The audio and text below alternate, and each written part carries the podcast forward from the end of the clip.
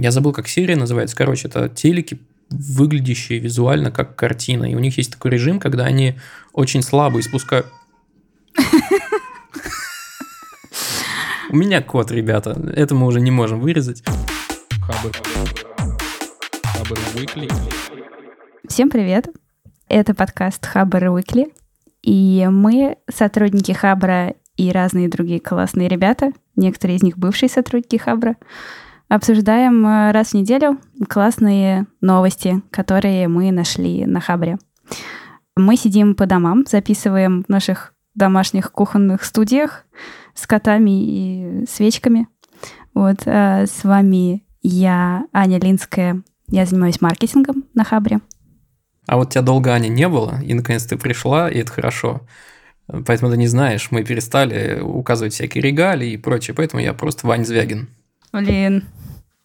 Ладно. Да, это нормально, ничего страшного. А я просто Адель Мубаракшин. Забудьте тогда все, что я сказала. Ой, ну чё, как тебе в подкасте, Аня? Good to be back? Да что-то непривычно вообще. Вы теперь по ночам записываетесь практически? Как-то, не знаю даже. А, вообще, да, это, э, всем спасибо за эти э, хэштеги в чатике и мемы, которые вы делали. И это вообще, это было очень круто. Мне понравилось этим наблюдать. Прям всех э, обнимаю. Кто писал? Кто не Все, писал, Аня не обнимаю. Да, надеюсь, Далер тоже скоро присоединится, когда выздоровеет. Далер, выздоравливай. Да, такой теперь хэштег. Точно. Ну что, поехали. Э, на этой неделе LG выпустил в продажу гибкий 4К OLED телек за 87 motherfucker тысяч долларов. Прикиньте. Всего 65 дюймов, а 87 тысяч баксов. Жесть. И все потому, что он... Что значит гибкий? Про- просто гибкий. Смотрите, короче, есть такая широкая тумба, в которую, если 65-дюймовый телек свернуть в рулончик, он туда помещается. Помимо, собственно, свернутого в рулончик телека, смешно, туда помещается еще набор динамиков, высокочастотных, низкочастотных. Говорят, что типа это high-end аудио и все дела. Ну и на выбор 4 э, там варианта цвета, то есть чтобы это подошло под интерьер. И когда телек выключен, э, это по сути просто тумбочка. Там сверху есть такое отделение, которое приоткрывается и оттуда выезжает магическим образом вот этот рулон и становится плоским совершенно. Вот такая штука. У него есть три режима. Есть вот, собственно, full режим, это когда он телек-телек. Есть Zero View, это когда он полностью выключен, опущен внутрь, и это просто тумба. И есть Line View, э, в котором телек выезжает, ну, примерно на треть, и на него выводится... Выглядывает. Да, всякие э, штуки типа погоды, виджетов, э, или если у вас есть вот система умного дома LG, туда что-то тоже такое выводится. Короче говоря, вот такая штука. Ну да, и еще в Zero режиме эта штука может э, работать, ну, типа просто динамиками. Очень интересно, конечно, кто покупает такое. Э, кто покупает? Владельцы котиков. Потому что они их не смахнут. Когда ну, выпускают какой-то там гаджет или продукт, то делают план по продажам. И вот мне интересно, план по продажам вот этого телека, он, наверное, выглядит типа три продажи. Не знаю. Хоть один, да. Хоть один. Хоть кто-нибудь. Слушай, я думаю, что это измеряется вот в десятках, ну, максимум сотнях штук. Э, плюс, mm. кто, кто такие штуки покупает? Пока что только южнокорейцы, потому что это моделька, которая доступна только на их локальном рынке. Mm-hmm. Так что, ну, либо надо ехать в Сеул, кстати, виза больше не нужна, прикиньте. Так, так меня это радует. Очень люблю Сеул. Вот. А во-вторых, э, ну, корона, так что в Сеул вы не съездите в ближайшее время, мне кажется. Ну и, и третье, третье ограничение, это, конечно, цена. Потому что я вот подумал... Между прочим... Да. Я бы сказала первое. Э, просто как раз цена у них просто, мне кажется, 87 тысяч долларов, это типа такая, ну, странная, да? Оказывается, в корейских вонах это получается ровно 100 миллионов. Это, вот, да. Мне понравилось круглое, цифра. Круглое число. Звучит внушительнее. Еще, кстати, менее круглое число – это рублевый эквивалент этой суммы – это 6,67 миллиона рублей. 6 с лишним миллионов Жаль, что не рублей. 66. Ну да. Не, ну сейчас Ну, курс, зависит да. от курса в какой-то момент. Тогда все, это все объясняет, я считаю. Ну да. Так вот, а знаете, что можно э, купить на 87 тысяч э, долларов США? Да, у тебя тут целый список. Во-первых, можно купить, собственно, рубли. Это я уже сказал. А Во-вторых, можно при... Лучшая покупка в мире, да. Ну, да, так себе вложение, да, Аня? Мы с тобой тут мамкины инвесторы немножко.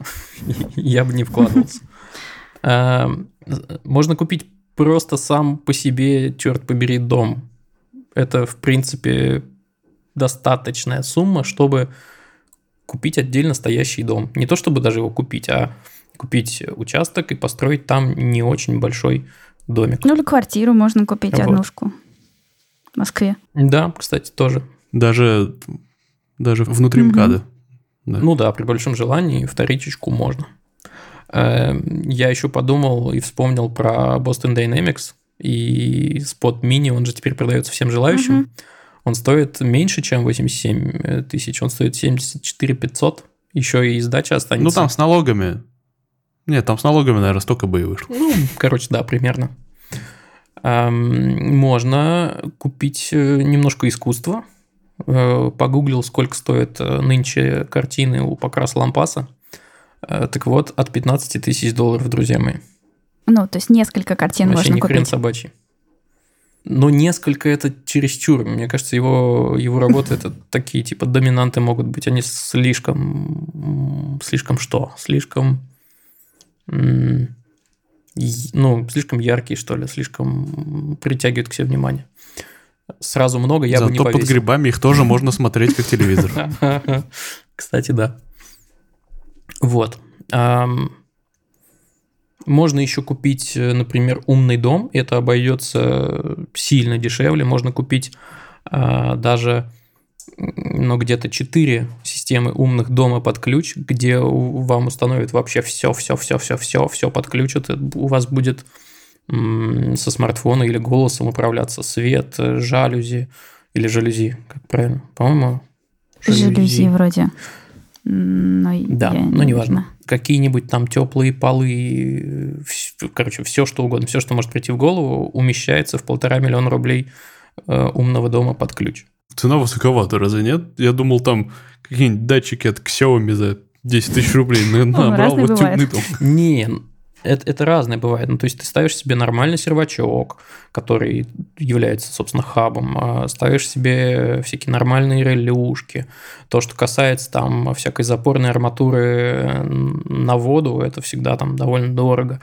Э, Ну, короче, все, что все, что требует такого э, повышенного внимания, какие-то инженерные системы, э, это довольно дорого. И в итоге вот все выливается в это. Если вручную, конечно, собирать что-нибудь типа Xiaomi, или что еще бывает, ну, не знаю, какие-нибудь ипловые фишки, э, м, сертифицированный иплом, то, ну, будет, будет, конечно, подешевле, но это будет не настолько вот интегрировано в жизнь. Это будут какие-то эпизодические ништяки. Вот типа того. Вот такие пироги. Я тут погуглил еще. Можно, оказывается, на эти деньги купить Tesla Model S. Причем не самой плохой комплектации. Но это как бы не то, чтобы что-то, что ты можешь э, поставить прямо в дом. У меня был такой типа критерий ограничения. Хочу что-то себе домой вместо этого телека. Э, Но, опять же, Не знаю, если бы я купил Теслу, я бы таскал бы. короче, не купили бы, судя по всему, вы себе такой телек. Ну, давайте так. А если бы так- такие деньги у вас были, интересный рулонный телек или нет?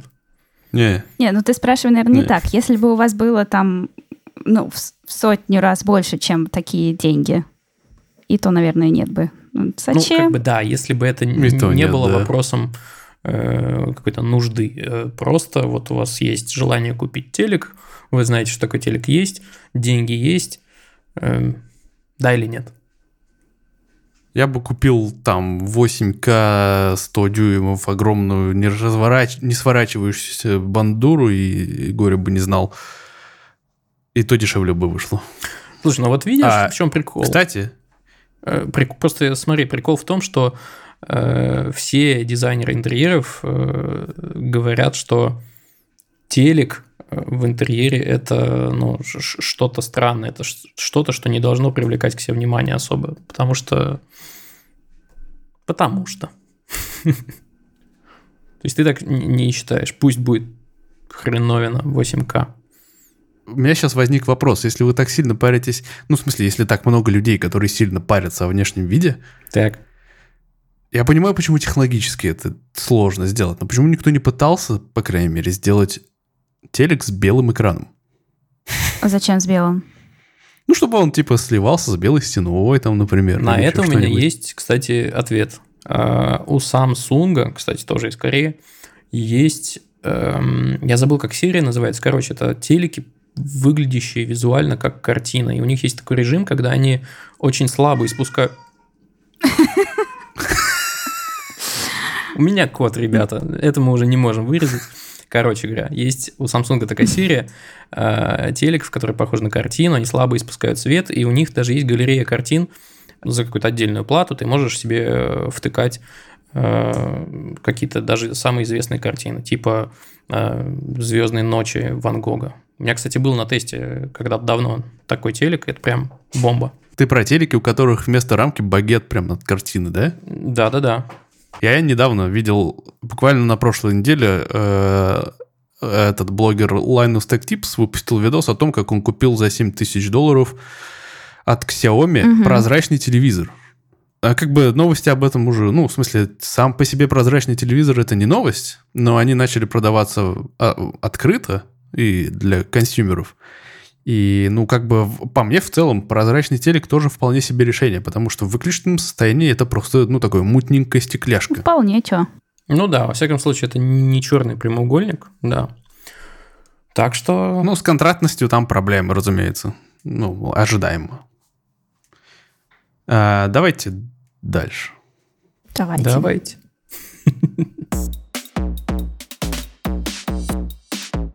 Новость. В МТИ, в Массачусетском технологическом институте, сделали нейросеть, которая научилась расшифровывать э, забытые языки. Если честно, я не знаю, что здесь прям обсуждать, но меня сама новость очень порадовала, потому что, мне кажется, вообще у меня с детства есть какое-то трепетное отношение к э, языкам, которые нельзя расшифровать, и все вот эти вот таблички с какой-то клинописью непонятной, на которой что-то написано, но мы не знаем, что.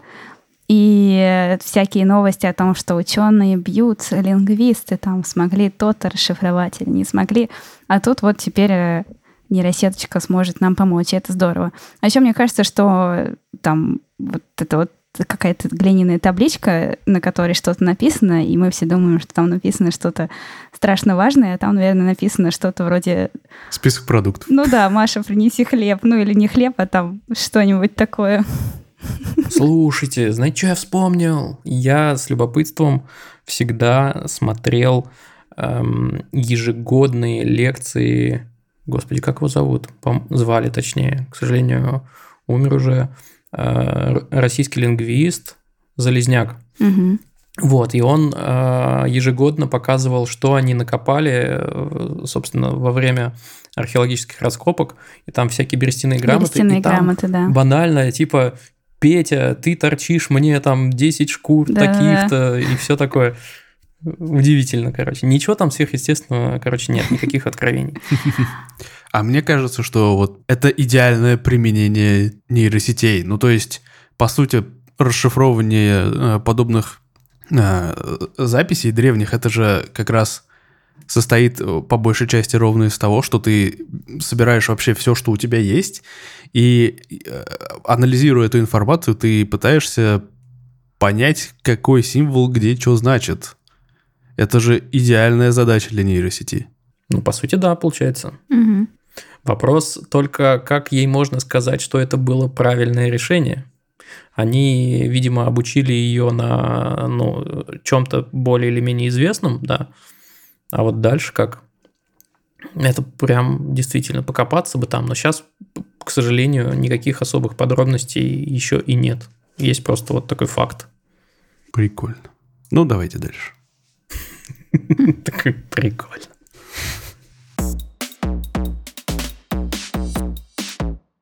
Тесла выпустила полноценный автопилот.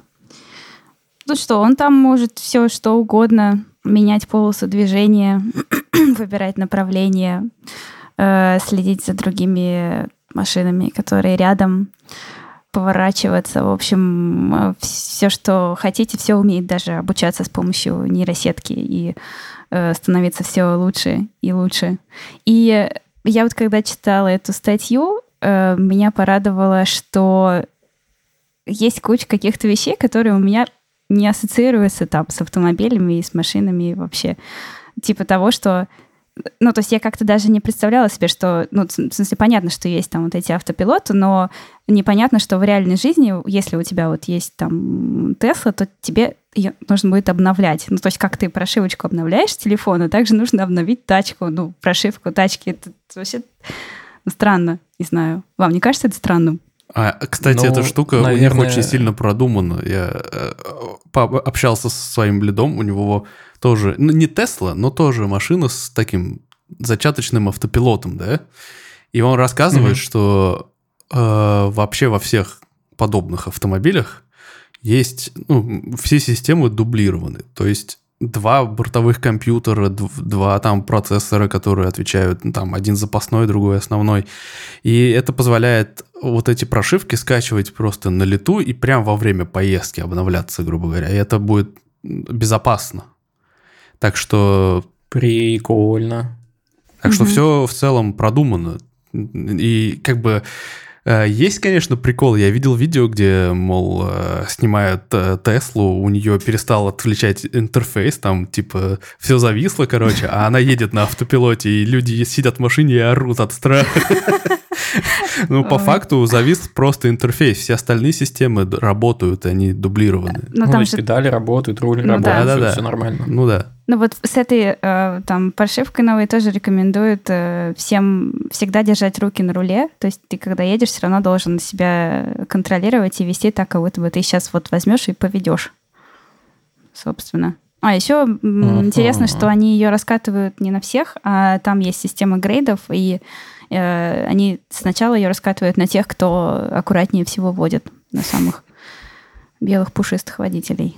Вот интересно, кстати, на месте Теслы я бы заколлаборировался с э, всякими страховыми компаниями и Мгм. грейды, ну, как-то сообща делал. Хотя это не в стиле Теслы, но вообще прикольно. Хм. А Во всяком случае, точно такие грейды есть у каршеров э, московских. Э, они тебе... Я не уверен, на что это влияет, но грейды совершенно точно есть. Просто смотрят, как ты ускоряешься, там не, не, не слишком ли ты часто превышаешь скорость или вообще превышаешь ли, Мгм. ну и так далее. Царапины Да, после прикольно. тебя считают, наверное, да? Че, вы хотели бы машину с автопилотом? Естественно. Э, Кстати, да, я бы тоже, да. я бы хотел. Мгм. Ну, это, конечно, не вопрос того, что я там, как это было раньше у Windows, откиньтесь на спинку кресла. Не, я готов даже, державшись за руль, там, смотреть, как обычно, просто лишь бы педаль не нажимать там и передач не трогать, там, грубо говоря. Ой, кстати, вот вам э, коротенькая cool story. Я 10, даже уже больше лет назад получил права. Получил и, в общем, ни разу практически не ездил. Максимум, что было, это был автомат на трассе. Ну, то есть ты просто едешь, рулем крутишь и все, ничего не делаешь. А, и тут э, мне что-то стукнуло э, возобновить какие-то свои mad skills. Э, Я пошел к конструктору вспоминать, как это ездить на ручной коробке. Так вот, блин, это такой геморрой. Ну, то есть столько действий, короче, приходится делать. Я прям не в своей тарелке. Вот спустя сколько? Пять занятий я все еще не в своей тарелке. Зато это очень Это полезно. У несмотря тебя на то, что я... Да, ну, несмотря на то, что 10 лет назад я как будто бы сдал все. А тебе не придется скоро менять Как я права? тогда сдавал? А я их уже Ты поменял. когда А, меняешь, не нужно Там нет пере- пе- переэкзаменовки, ничего такого. Ну, Просто типа привет. Мгм. О, У меня такая же картина. Я сдала пять лет назад, и все. Я сейчас уже точно не умею водить. И думаю периодически о том, что хорошо бы, может, походить там к инструктору. Но, если честно, я не понимаю, зачем пока. И не хожу. Ну, у у меня, кстати, то же самое. Я- у меня тоже есть права, но я ими ни разу не пользовался. Я М, зато очень лихо растекаю на самокате здесь. Для этого права не нужны.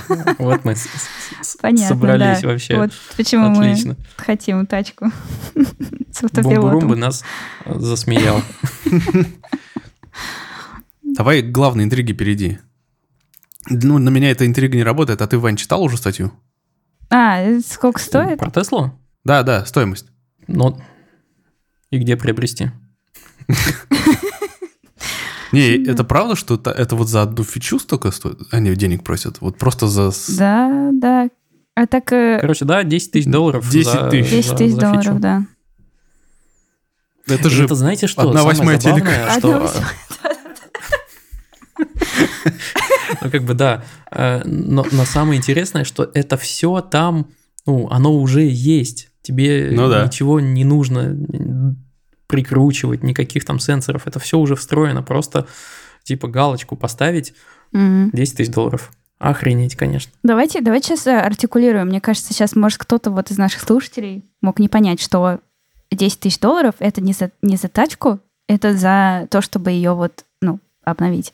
Чтобы она За то, могла чтобы активировать автопилотом режим, да, пользоваться. автопилота. Мгм.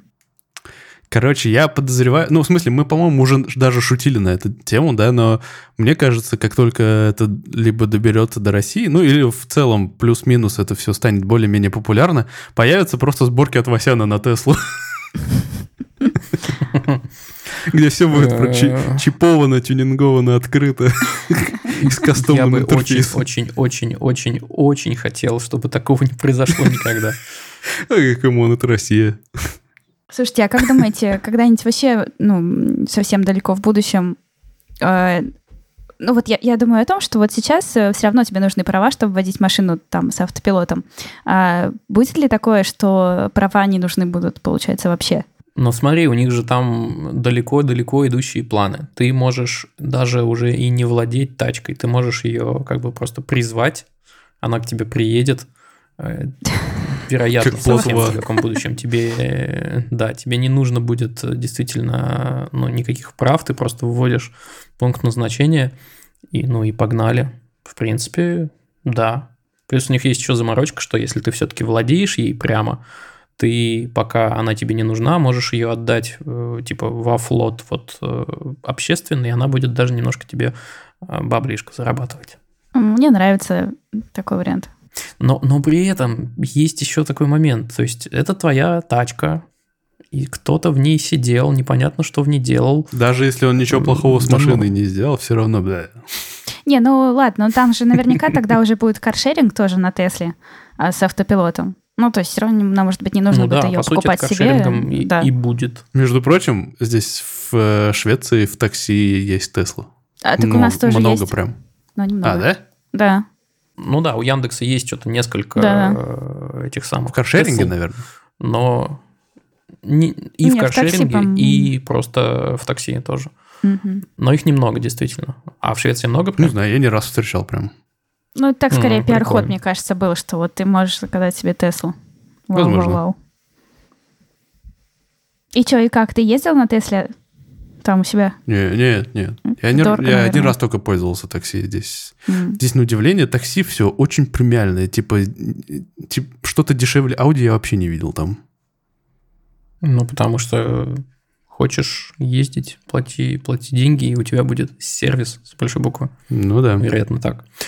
Ну, кстати, к слову о том, кто ездил на Тесле, я таки ездил не за рулем, поскольку, напоминаю историю про получение прав 10 лет назад. А, Но зато я получил полнейшее представление о том, что эта штука может, потому что за рулем сидел чувак из Moscow Tesla Club, и, блин, ну она пуляет просто невероятно. Рвет как Это- зверь. Это, самая дерзкая вообще вещь, ну, в которой я сидел. А я сидел там и в Ламбо, и в Порше. Ну, это вообще какая-то дичь. Э, Голову действительно стоит прикладывать к подголовнику. Прикольно. Ну что, к пролетарским новостям? Да, это вы, вы легко можете сказать, кто принес эту новость. да? Стоит только мне зачитать заголовок. Пассажиров Москвы пытаются отследить по MAC-адресам. Ну, разумеется, меня это Так, так, так. возмущает. Суть в том, что был проведен тендер на сайте госзакупок э, с целью того, чтобы организовать систему, которая будет отслеживать, собирать MAC-адреса всех телефонов и вообще устройств, которые попадут в их зону действия. Они этими устройствами будут оборудованы преимущественно остановки и станции метро. И это все сделано якобы для того, чтобы собирать статистику по пассажиропотоку. Uh-huh. Звучит с самого начала очень неоднозначно. Выразимся так. Э, суть в том, что благодаря этой системе можно будет построить полную вообще картину того, как человек э, передвигался, где он был в течение там, дня, недели, года и так далее.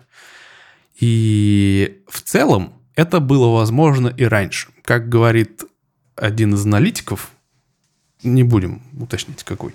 В общем, э, бытует мнение, что это все было затеяно для того, чтобы обойти требования, ну, как бы необходимость обращаться к операторам сотовой связи, которые в целом уже могут и давно уже могли предоставлять информацию о твоем местоположении. Но так как это никак не было регулировано, это вызывало определенные сложности, занимало какое-то время и не очень было удобно. А теперь, благодаря вот этой вот системе, за москвичами смогут следить, ну, типа, постоянно, и вся информация будет э, храниться прямо у правительства. И на фоне тех новостей, которые мы уже давно слышим про систему контроля, которую планируют в Москве, это просто еще один какой-то такой тревожный звоночек на фоне сирены. Тревожный, я не знаю, потому что, ну, благодаря тому, что будут собираться все MAC-адреса со всеми координатами, э, будет система отслеживания лиц, там, бог, ну, уже система видеонаблюдения и, и все вот это. Э, ни о какой анонимности речь идти не может ну, легко вычислить, кому этот MAC-адрес будет принадлежать, это несложно, со всеми лицами. Короче, большой брат следит за тобой. Как вам подобные перспективы? Ну, как мне? Смотрите. Эм, есть такой моментик. MAC-адрес все-таки нужно связать со мной, с Ваней Звягиным. Это, ну, некоторая задачка, которую они еще пока не могут выполнить, вот. но при желании, конечно, можно. Ты хоть раз бывал но, на знаете, что я тут госуслугах? Э, бывал, конечно. Все, они знают твой MAC-адрес.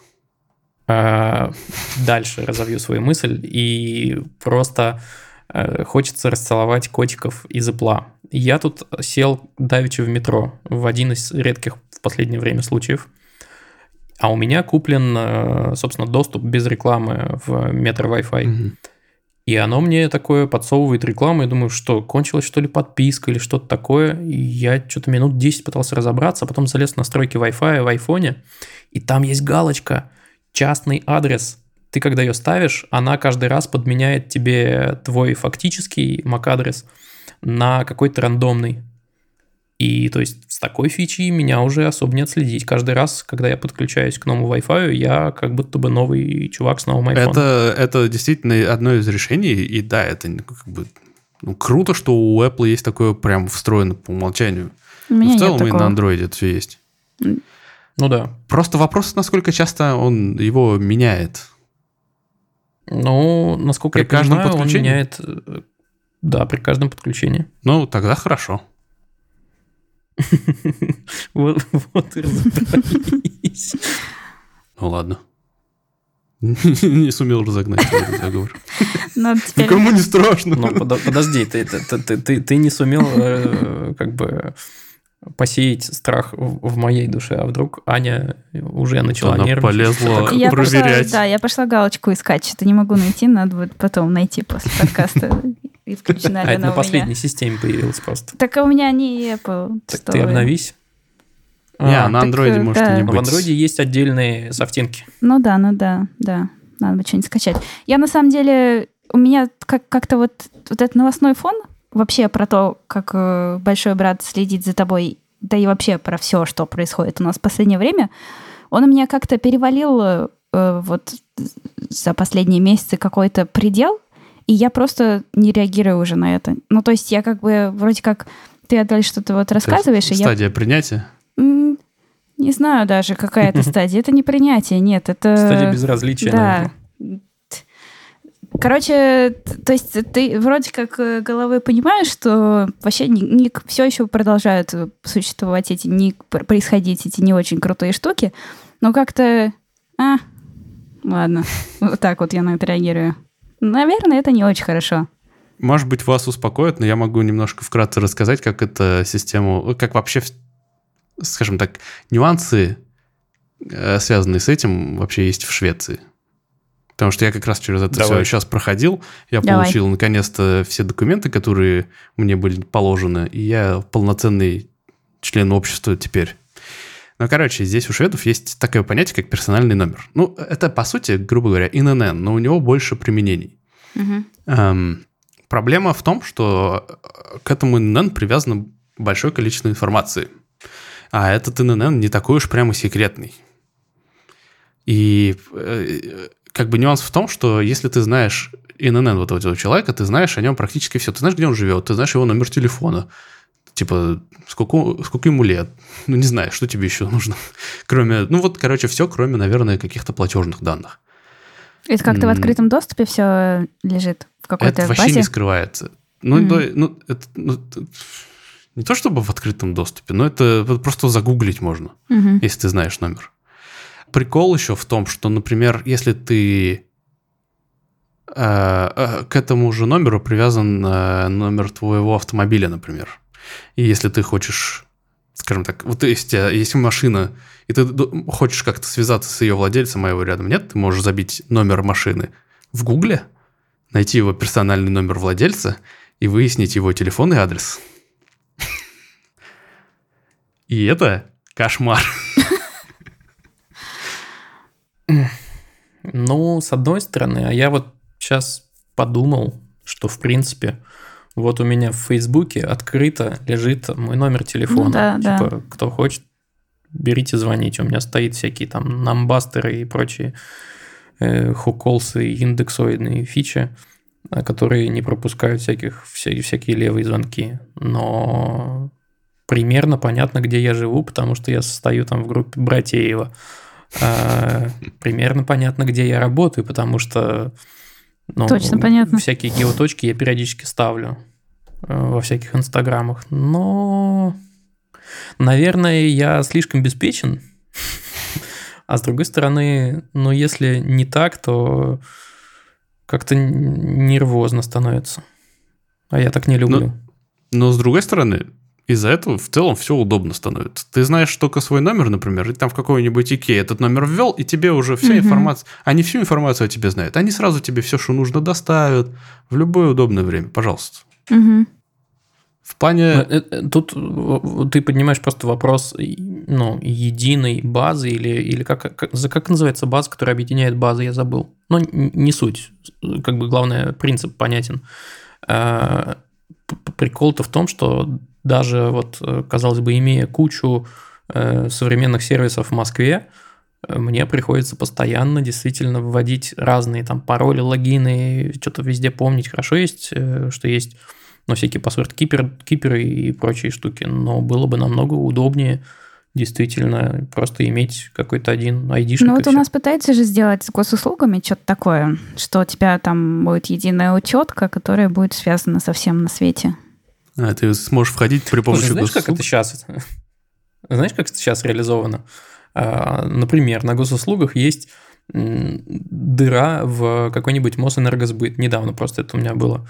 И и ты такой, типа, да, хочу, э, не знаю, там, счетчики поменять. И ты такой нажимаешь кнопку, а тебя перекидывает на, таки на сайт Мосэнергосбыта, и ты вспоминаешь все эти логины, пароли, а он еще там просрочен, потому что ты не заходил несколько месяцев, и тебе нужен новый пароль. Ну и, короче, начинается вот весь этот ад. Бесшовно пока не бывает.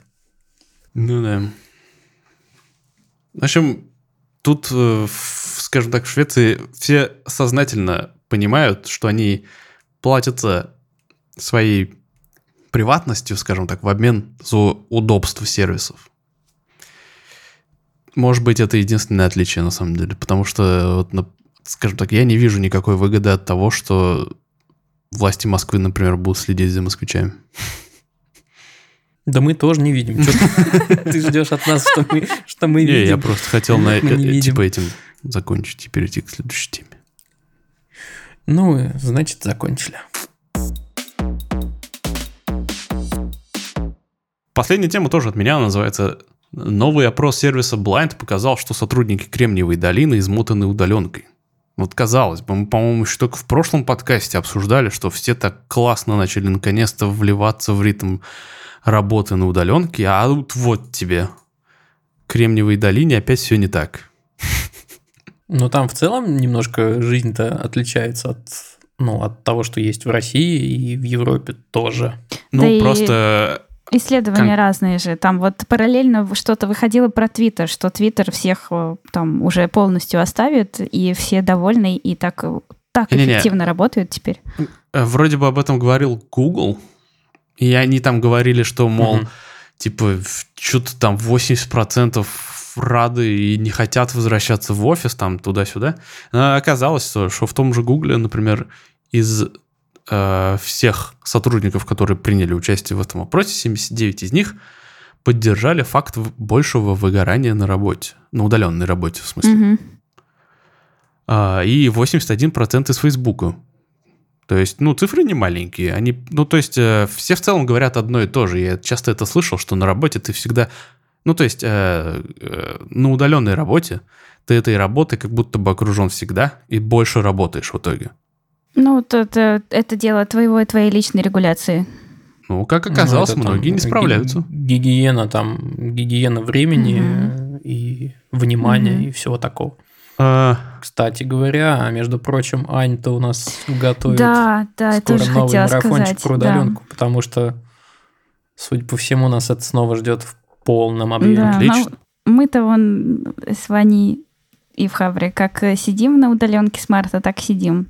Ну, Адель тоже вон сидит. Да, короче, Ну что, ты выгорела? сейчас, сейчас дай скажу, что делаем марафон, и это будет клево. Мы еще не рассказали про это, но расскажем, наверное, на следующей неделе уже. И там просто мега программа будет. Так что ждите. Да, будет клево.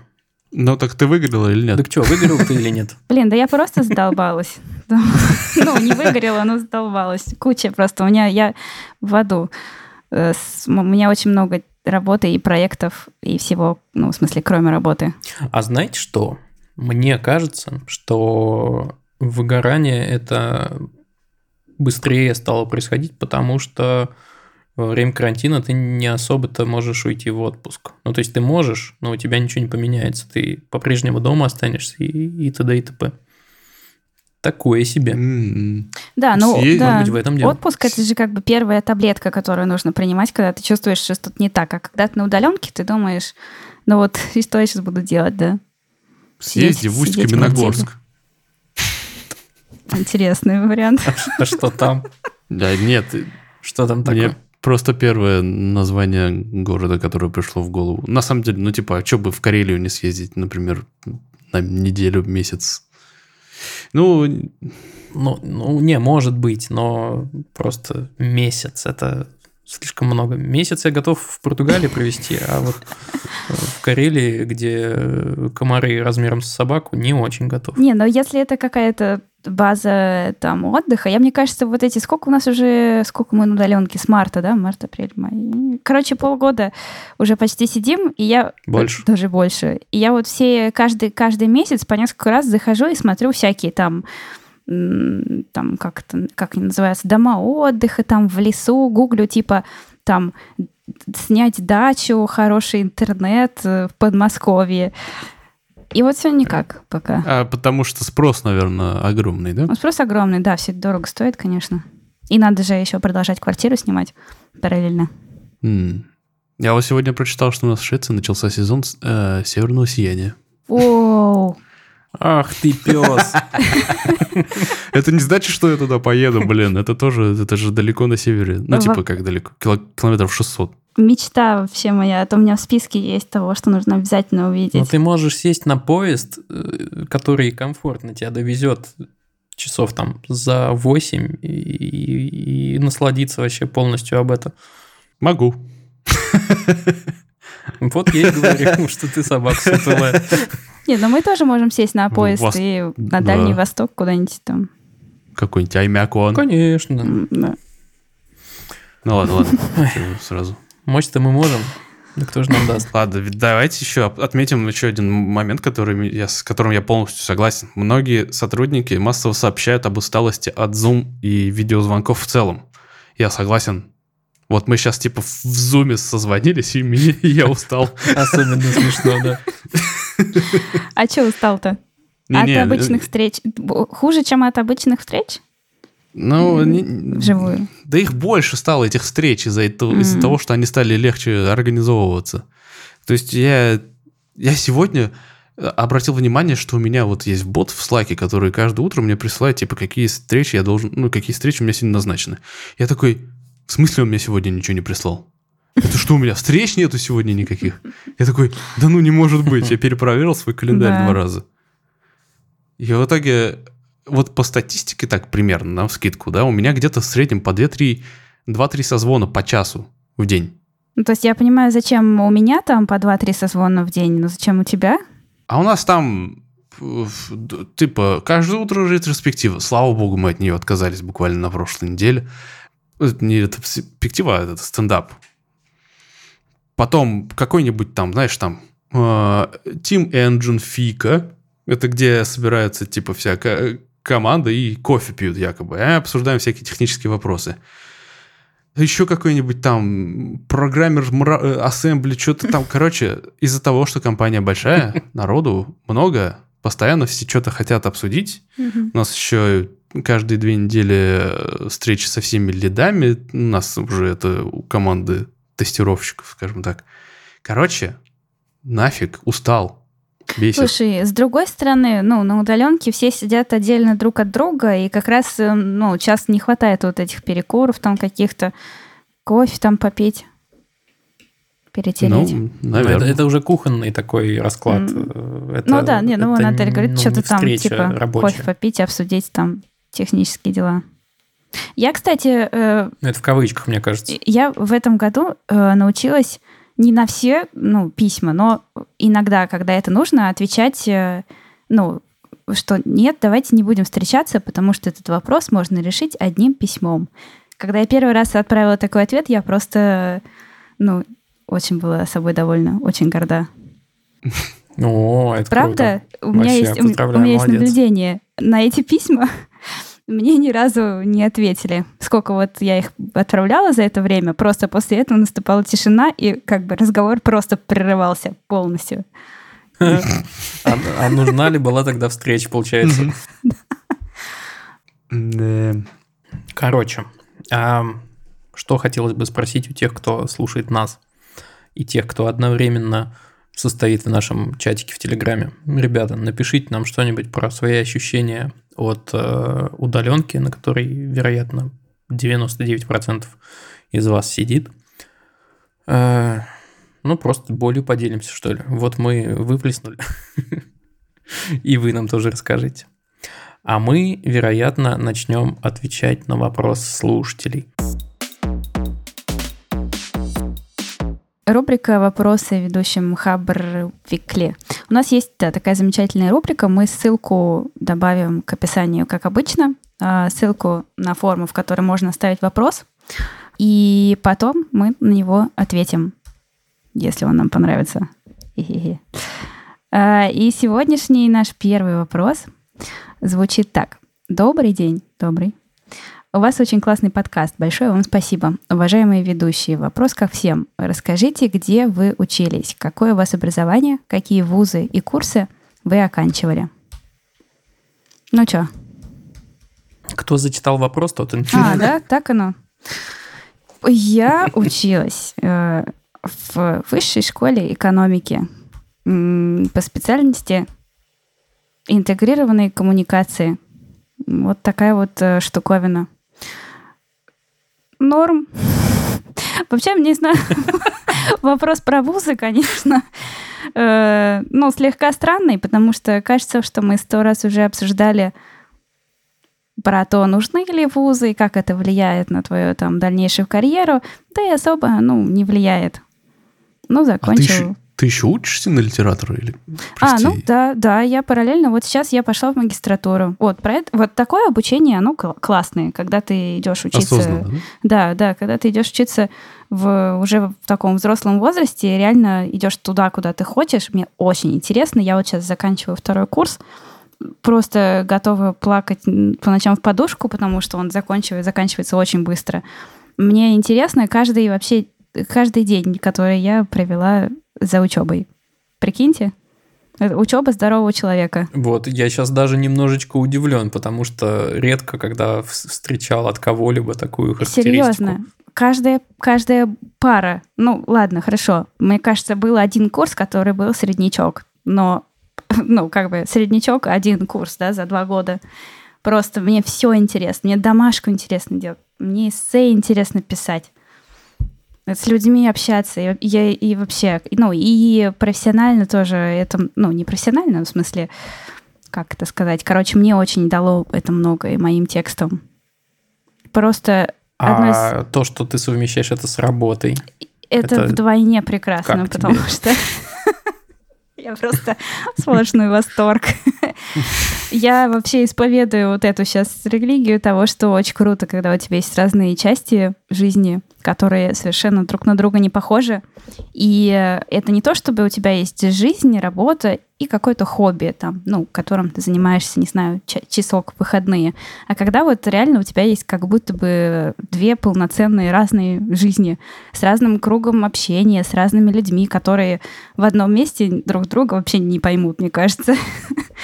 Вот. И это помогает э, переключаться с одного на другое, смотреть другими глазами на работу и на учебу, и на тексты. И помогает там как раз вот не выгорать и радоваться, и, и не уставать от работы или не уставать от э, там текстов, когда это происходит, потому что я всегда могу переключиться в другую сторону обратно. Короче, сплошные бонусы для меня. Всем советую учиться.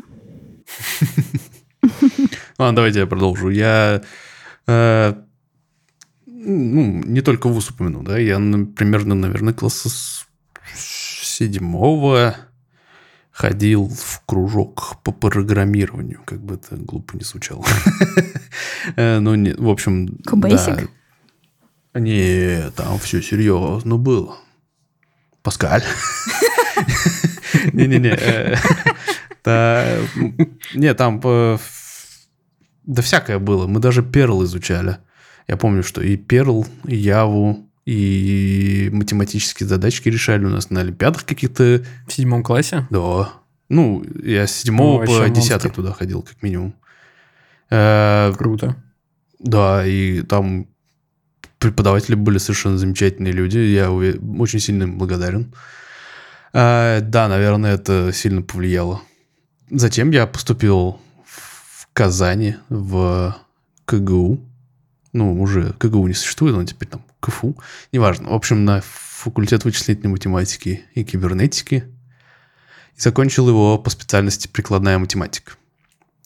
Вот. Ну, то есть, получается, у тебя все было э, сознательно. Ну да, да. Ты просто как раз, как раз упомянул, когда Аня рассказывала про свой вуз, что типа э, сейчас она сознательно пошла э, на вторую вышку. Да, да, у меня в этом плане не было никогда никаких сомнений. Я знал, что я пойду в, на ВМК, и я ну, прям с детства это знал. Просто, ну, мне, я не знаю, это...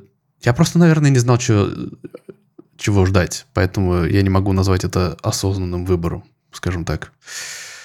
И все, наверное. Всякие курсы я там упоминать уже не буду, хотя их тоже было.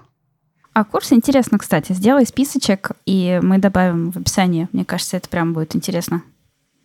Да, у меня два их всего. Ну, если их есть. Ну, в смысле, Ну да, это уже список. достойных, достойных упоминаний только два. Отлично. Ну, это уже список из Да. двух курсов. Ну ладно, давайте. Вот. Так, э, что, что, что? Насчет осознанности. Но если учесть, что я учился в Московском институте лингвистики, а где-то до 10 класса у меня было очень туго с английским, а это профильный предмет э, в институте лингвистики все-таки, то не знаю, насколько осознанным можно назвать мой выбор. Но, но на тот момент мне прям очень нравилось, и я ни капельки, ни капельки не жалею. Я вообще считаю, что эм, ну, этот профиль, э, короче говоря, это межкультурная коммуникация, лингвистика и межкультурная коммуникация.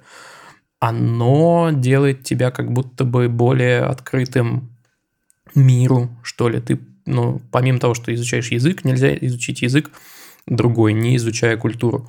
И это, короче, дает очень много. Это прям сильно мозги меняет.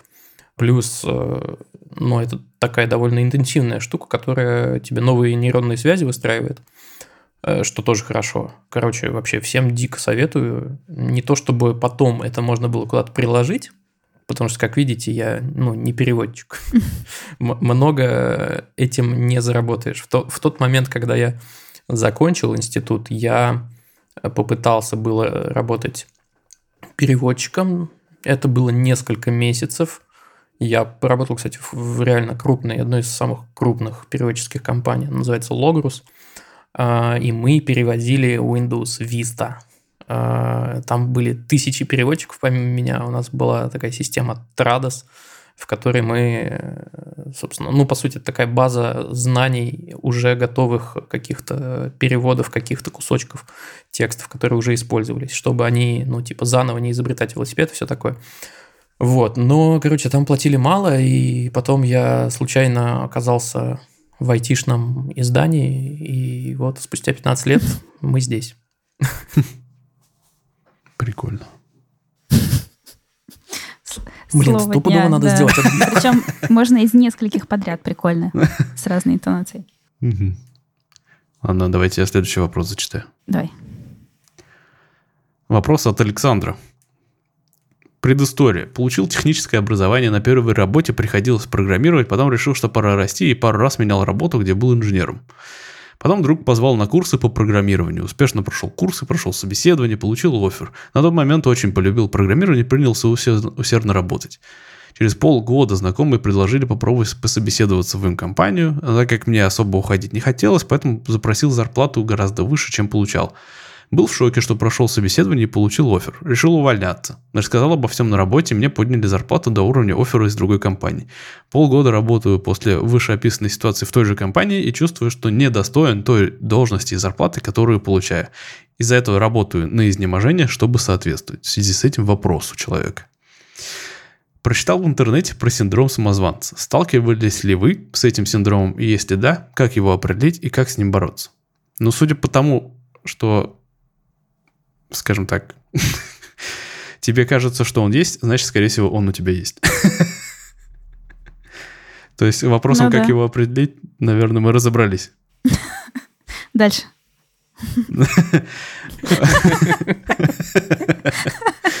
Э, Ну, ну, в общем, Э, сталкивались ли? сталкивались? Да.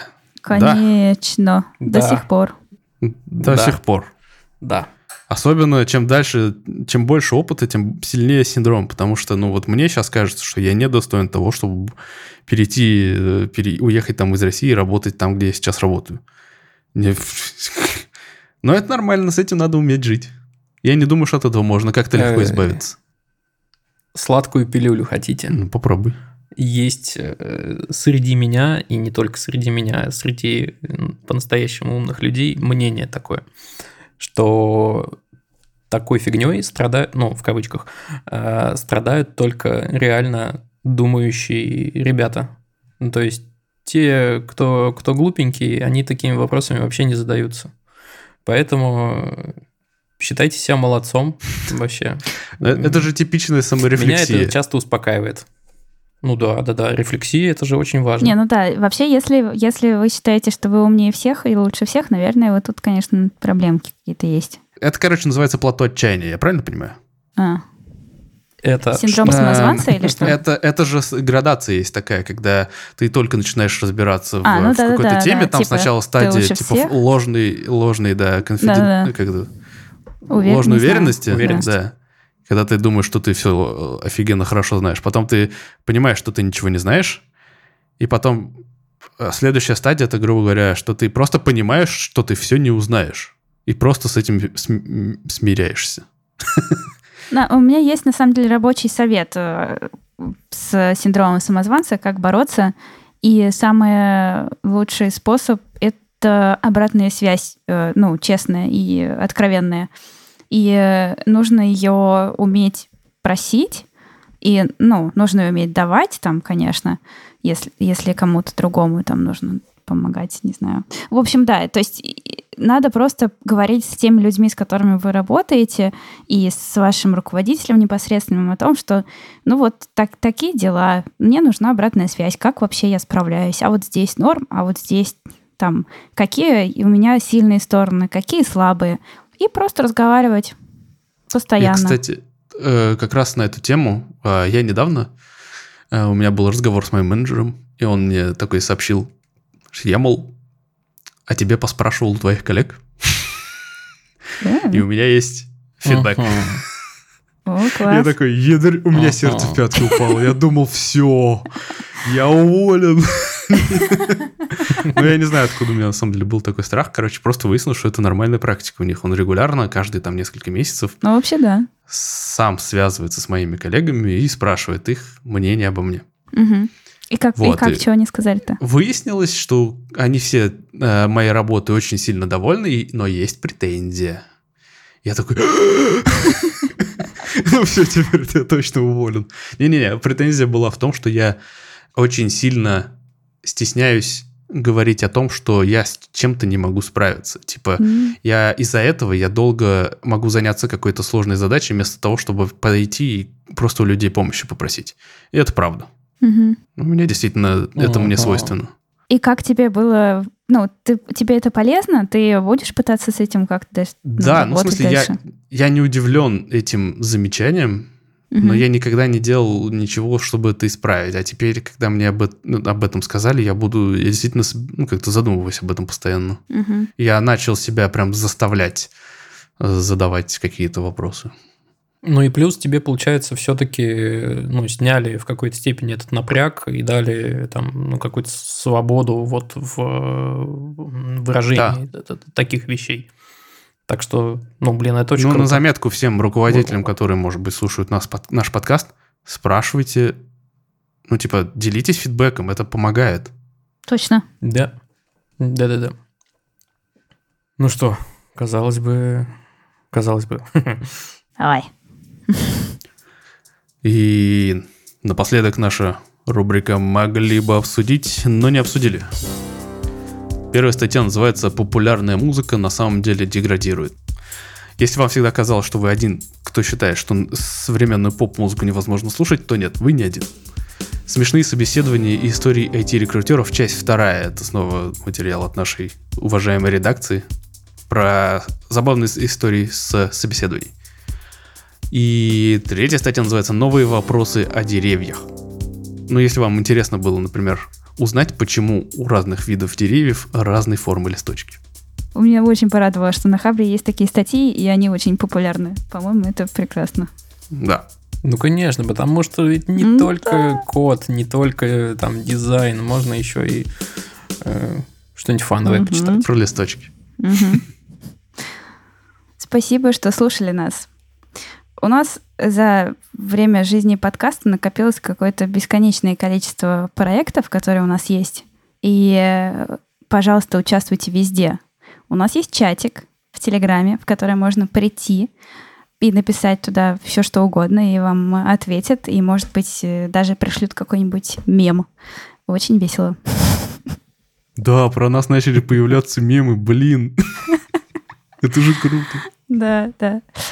Э, У нас есть форма, в которой мы собираем э, вопросы от наших слушателей, и в конце э, каждого выпуска на них отвечаем. И очень радуемся, когда они приходят, такие интересные, э, и с удовольствием потом рассуждаем про синдром самозванца. У нас есть рубрика «Сережа из Брянска», в которой мы рассказываем о ваших э, интересных проектах, блогах, каналах в Телеграме. А Если у вас есть такой, который, про который вы хотите рассказать, то тоже присылайте нам. Что, еще у нас есть отзывы. У нас нет Льва сегодня с нами, который обычно говорит, оставляйте отзывы, поэтому придется мне за него, но как-то Немножко неловко, ну ладно. В общем, оставляйте отзывы. Мы делаем скриншоты, кидаем их в наш рабочий чатик и тоже отправляем друг другу стикеры с сердечками того, что это прекрасно. Если отзывы хорошие. Вот. Храни вас Господь. Это был... Ой, пока, ребята. Спасибо. Спасибо, всем пока. Хабр. Хабр Weekly.